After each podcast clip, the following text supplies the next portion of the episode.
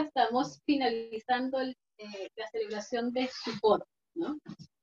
Que comenzamos justo el viernes pasado y hoy culminan los siete días. Eso a su vez también termina un ciclo que comenzó este, ya, bueno, en el mes de Lul comenzó ya el proceso de preparación de Techupá para lo que era el Día del Perdón, el juicio, ¿verdad? Tuvimos Rosa Chaná, que está allí la fiesta de las trompetas, el juicio. Tuvimos el Día del Perdón, Yom Kippur, y luego vamos a Sukkot, ya finalizando ya. Eh, cuando estuve viendo sobre la parte del Sukkot, el día de hoy prácticamente es como que ya el tiempo en cuando termina el sellamiento de cada uno de nosotros en el libro de la vida, de acuerdo a lo que hicimos eh, de, acercamiento, arrepentimiento hacia Hashem, ¿no?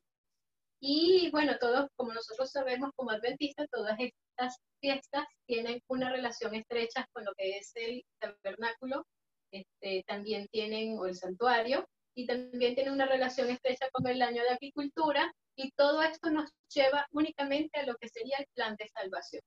Así que si nos ubicáramos en lo que va a venir, ¿verdad? Sabemos que Rosa Hashanah está asemejada con la llegada del Mesías, este, con el juicio, ¿verdad? Ya en el cielo Yom Kippur, nuestra presentación delante del juez con nuestras, eh, todas nuestras pecados perdonados por él, y ya en su post sería ya la, la, el final de como que de ese juicio, ¿verdad? Y nuestra estadía o nuestra permanencia ya definitiva en el cielo, en la Nueva Jerusalén y posteriormente en la tierra renovada y restaurada. Entonces, este, así nos vamos llevando a Sukkot. Sukkot son fiestas de otoño, nosotros estamos en primavera, estamos al contrario total. Es la finalización de esas fiestas de primavera y son fiestas, eh, Sukkot es prácticamente la más alegre, porque también se relaciona con lo que es la vendimia, la recolección de las uvas, y pues es algo, un acto de celebración, de alegría, de allí salen este, pues eh, los vinos y las uvas para comer entre todos y muchas cosas que para ellos es de alegría y de celebración. Entonces, este, tiene allí varias cosas. Eh, mis padres esta semana como ellos están pues en un campo bastante abierto, hicieron su sucata, hicieron su casita y, y, en este momento, justo hoy en la noche, iban a estar con unas personas invitadas que querían estar allí con ellos, iban a compartir, iban a, a estar allí un rato. Y resulta que cuando nosotros nombramos o hablamos de fiesta, las personas siempre piensan en una fiesta no sé, de baile, comida, bebida, muchas otras cosas, aunque sí van incluidas dentro de las celebraciones, las comidas, las bebidas, eh, la celebración Dios nos quiere llevar siempre a una celebración espiritual. Y tiene siempre un carácter peso espiritual. Y cada fiesta está relacionada con algunos libros. Eh, sabemos que Purín está con Esther y así cada uno va relacionado, va entrelazado, ¿verdad? y justo la de Sukkot está con Eclesiastes. Y cuando justo el año, recordaba cuando estábamos viendo el año pasado, me tocó también tener el tema Eclesiastes para Sukkot. Y cuando me decían que iba a hablar de Eclesiastes en ese momento, o que Obania en ese entonces me dice que tenía que hablar de Eclesiastes, yo decía, ¿y ¿qué puedo yo relacionar de Eclesiastés con todo lo que es Sukkot, con toda esta redención, con todas las cosas? Y bueno, en esa oportunidad aprendí bastante y en este año pues uno pues afianza más. Pues Eclesiastés fue el libro escrito, escrito por Salomón, ¿verdad? El libro del predicador. Inicia de una forma bastante interesante. En Eclesiastés 1 y 2, bueno, en los primeros versículos de Eclesiastés ¿verdad? Este, encontramos allí algunas frases que, con las que inicia Salomón la escritura del libro. Y este, dice a partir del 1. Palabras del predicador, hijo de David, rey de Jerusalén. Allí mismo se está identificando de una vez de quién está hablando, ¿verdad? Salomón. O sea, Está diciendo quién es, quién es Él. Y luego da esa parte que nosotros siempre todos conocemos, todos sabemos. Vanidad de vanidades, dijo el predicador. Vanidad de vanidades, todo es vanidad. ¿Qué provecho tiene el hombre de todo su trabajo con que se afana debajo del sol? Generación va y generación viene, mas la tierra siempre permanece. Y sale el sol, y pones el sol, y con deseo vuelve a su lugar donde torna a nacer. El viento tira hacia el mediodía y rodea el norte, va girando de continuo y a sus giros toma el viento de nuevo. Los ríos todos van al mar y la mar no, eh, y la mar no se hinche al lugar de donde los ríos vinieron. Allí tornan para correr de nuevo. Entonces allí, bueno, allí más o menos, y si continuamos leyendo, continuaremos viendo que él inicia con una frase que tal vez a nosotros nos ha llamado muchas veces la atención. Y muchas personas comentan sobre este libro de que, bueno, sí, claro, Salomón luego de tener una vida de placeres, de lujo, de mujeres, de hacer todo cuanto quiso, al final de sus días, porque este libro está escrito al final ya de sus días, pues lo que se tiene así entendido, eh, se alejó de Dios, incluso por toda la vida que llevó, y ya luego se arrepiente, vuelve a Dios, y entonces nos dice, nos declara, ¿verdad? Vanidad de vanidad, todo es vanidad. Y las personas lo toman como, bueno, después que hiciste todo, ahora no quieres que nosotros experimentemos diferentes placeres de la vida. Y pensaba yo en, los hijos, ¿no? Y nosotros como hijos, cuando los adultos nos advierten de algo, nos hablan de algo, nos previenen de algo, muchas veces nosotros nos revelamos y nos resistimos y decimos, bueno, lo mismo que te ocurrió a ti, no te tiene por qué ocurrir a mí, o eso fue en tus tiempos, o ya eso está eh, fuera de, lugar, ya las cosas no son así y en realidad los padres y los adultos quieren en muchas oportunidades evitarnos que pasemos por consecuencias o circunstancias por las cuales ellos estuvieron envueltos. Y ahora que tal vez nosotros somos adultos, este, bueno, Joana está con niños, trabaja con niños, ti, Julio es padre, ustedes son padres, nosotros somos padres. Ahora como que vemos la vida desde otra perspectiva y comprendemos un poco lo que en el pasado algunas personas trataron de ayudarnos o eh, orientarnos. Y el fin también de Salomón fue ese, tratar de explicarnos, de advertirnos y de evitarnos pasar por situaciones dolorosas o tristes de las cuales él tuvo que pasar y sobre todo en la lejanía de Dios, porque en realidad el libro está enfocado en lo que está eh, en lo que es el mundo sin Dios. Y cuando ahí él habla y sigue hablando, se dice, o sea, debajo del sol, todo es vanidad. Y cuando él nos está hablando de eso, nos está hablando, o sea, debajo en esta tierra, debajo de lo que sería el cielo, Allí en la morada del Creador, en esta tierra, todo se convierte en vanidad. Y cuando vemos la palabra vanidad es algo efímero, algo que se desvanece, algo que no, no tiene sustancia propia. Y, y él aquí dice, o sea, nos afanamos, y veíamos allí, o sea, nos afanamos en cosas, en hacer, en lograr, en obtener, y muchas veces queremos obtener, lograr, pero sin el creador. Y él lo que nos quiere llevar a una reflexión es que nosotros podemos querer, podemos obtener y podemos lograr, pero con el creador es muy diferente lo que nosotros hacemos sin el creador con el creador. Y su conclusión de, todas estas, de toda su vivencia, de toda su vida, de, de todas sus placeres que podemos decir, es que él se dio cuenta de que este mundo no lleva nada. Y nosotros lo hemos visto y hemos estado en este año, sobre todo en este año de pandemia, hemos visto lo efímera que puede ser la vida del ser humano, lo frágil que puede ser. Hoy estamos, mañana no estamos. Cómo este, han muerto miles y miles de personas en este año que están. Tuvimos recientemente el papá de una compañera, dos días antes tiene coronavirus, entró ingresado y en los dos días murió. no hubo tiempo absolutamente de, nada, ni de procesar, ni de entender, ¿verdad? Y, y ahí es cuando uno dice cuán frágil es la vida. Ahora, lucho, busco, me sacrifico, em, pierdo sueño, pierdo familia, pierdo tiempo, pierdo amigos, ¿para lograr qué? Muchas veces decimos, o sea, ¿para qué? O sea, ¿cuál es la finalidad de mi vida, de mi existencia? Si en realidad mi existencia debe estar basada y centrada en que hacer la voluntad de Dios, en que Él me acompañe y en lograr todas las cosas con su bendición, con su compañía y proseguir en una vida futura, aun cuando yo deje de existir en este mundo. Porque las personas que buscan el placer en este mundo probablemente lo obtienen, pero puede durar poco.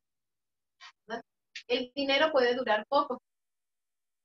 Eh, el dinero no salva a la persona de una enfermedad siquiera, ni de un desastre natural, ni hace distinción entre uno u otro. Y cuando nosotros vemos la fiesta de los tabernáculos, las cabañas, vemos que el pueblo de Israel asistía o se trasladaba y hacía moradas en cabañas eh, con ramas, con todo, pero no solamente eran algunos, eran todos los del pueblo de Israel, desde los líderes, ¿verdad? desde los ricos, los pobres, las viudas, los extranjeros, todos igualmente se encontraban allí. Y eso los llevaba y nos lleva a nosotros a una gran reflexión. Puede llevarnos a muchas, muchas reflexiones. Pero una de esas es la igualdad con que todos estamos. Vinimos sin nada al mundo y de este mundo nos vamos sin nada. El hecho de que algunos puedan tener hoy en día una posición económica diferente o superior Dios les quería mostrar aquí al pueblo de que todos eran iguales. Y más allá de eso, es que al cielo todos vamos a ir. La única forma de entrar es por la gracia que nos a El dinero, los títulos, el trabajo, el, no sé, el desgaste que sufrimos, no nos va a dar prioridad para entrar, ni siquiera para tener un lugar especial en el cielo, separado o apartado. Todos vamos aquí a llegar por iguales ricos, pobres, viudas, ancianos, todos, todos, líderes, todos vamos a llegar allí por igual. Ahora, ese estadía de ellos en la cabaña también los llevaba a reflexionar de que el único sustento y la única dependencia, que nosotros debemos tener esta dependencia del Creador, y el único sustento y el único que nos provee es el Creador. Y bien es cierto, bueno, aquí está Julio, sí, por allá está Vania conectada y Eduardo, pero aquí estamos unos cuantos venezolanos que lo sabemos así, lo hemos tenido que vivir así. Dios ha tenido que ser nuestro sustento únicamente, porque salimos con un rumbo incierto, ¿verdad? Aunque sabíamos a dónde íbamos, pero incierto ante todo lo que íbamos a vivir aquí, incierto ante todo lo que se nos iba a presentar. Y hablaba yo justo hoy con el pastor Jorge, presidente de la Unión, yo le decía, mira, lo que pasa es que nosotros como venezolanos hemos, hemos emergido, hemos subido de las cenizas. O sea, eh, eh, ustedes no, o sea, no se imaginan todo lo que nosotros hemos tenido que pasar para poder estar hoy de pies aquí, pero no ha sido por, por eh, ¿cómo se llama? Porque nosotros lo hemos logrado, porque somos buenos o no, sino porque el Señor nos ha sustentado y porque hemos dependido totalmente de Él para llegar a esto. Y, esto es lo que eh, Salomón quiere llevarnos. Y por eso esta, esta lectura está relacionada con la fiesta de Sukkot. O la igualdad entre todos. Dejar la vanidad, dejar lo efímero de lado para centrarnos en lo verdaderamente importante. Y esta semana una persona me comentaba, cuando estábamos hablando de las cabañas y todo, me decía que no podíamos eh, pretender vivir una vida eh, solo viendo hacia el cielo sin hacer nada en esta tierra. Y yo le dije, bueno, lo que pasa es que creo que no has comprendido muy bien. Vamos a estar en esta tierra, vamos a hacer vida en esta tierra, pero dependiendo de Dios, con nuestra vista y nuestro sustento únicamente en el cielo, no en esta tierra. Y si nosotros bien lo sabemos, nosotros como personas venezolanos, emigrantes, tenemos claro esa situación. Que nada de lo que teníamos nos permitió subsistir allá. Nada de lo que teníamos pudimos traernos prácticamente para acá, ¿verdad? Todos dejamos allá gran parte de nosotros. Y entendimos de esta forma, entendimos esto que pasa, entendemos la fiesta de la cabaña, entendemos estar en una cabaña. Eh, creo que hace dos años, Joana, Napoleón y todo el grupo estuvieron allí y dieron experiencias eh, o sea, claras, o sea, cómo nosotros podemos comprender más claramente esto. Y el pueblo de Israel había venido de vivir en el desierto, de vivir en carpas, los patriarcas, Abraham, salió sin saber a dónde. Salió después de estar bien cimentado, de ser un hombre que tenía bastantes posesiones y respeto, a andar por allí en cabañas, librando guerras, eh, peleando con otros por dónde estaba el ganado, dónde iba a comer, y a vivir situaciones que no eran necesarias prácticamente que las viviera, pero salió porque Dios le había dado una indicación y él decidió cumplir. Pues esta fiesta nos recuerda a nuestros padres que decidieron seguir las instrucciones de Dios, seguir, ¿verdad?, aferrados a la promesa y cumplir lo que Él les había mandado. También nos recuerda nuestra peregrinación por el desierto como pueblo, ¿verdad?, de Dios. Y también nos recuerda nuestra peregrinación ahora que vivimos en este desierto. La fiesta pasada, Ronald había comentado de que no era la, no era la voluntad de Dios de que el pueblo de Israel estuviera en el desierto ni pasara por el desierto. La idea de Dios era llevarlos directamente del Sinaí a Canaán. Pero lamentablemente ellos decidieron cambiar las cosas y pasar por el desierto. Tampoco Dios, ni Dios quería ni el desierto ni el invierno, solo verano y otoño. Y por eso solo primavera y otoño. Por eso se habla de la vendimia alcanzará, o sea, la cosecha alcanzará una a la otra, o sea, porque iba a ser algo constante. No iba a haber esto que nosotros tuvimos al frío del invierno, ¿verdad? Ni tampoco iba a haber ese calor extremo. Dios quería una estabilidad perfecta y una armonía perfecta para su pueblo. Y es lo que quiere también para nosotros hoy. No quiere que pasemos por invierno ni por verano.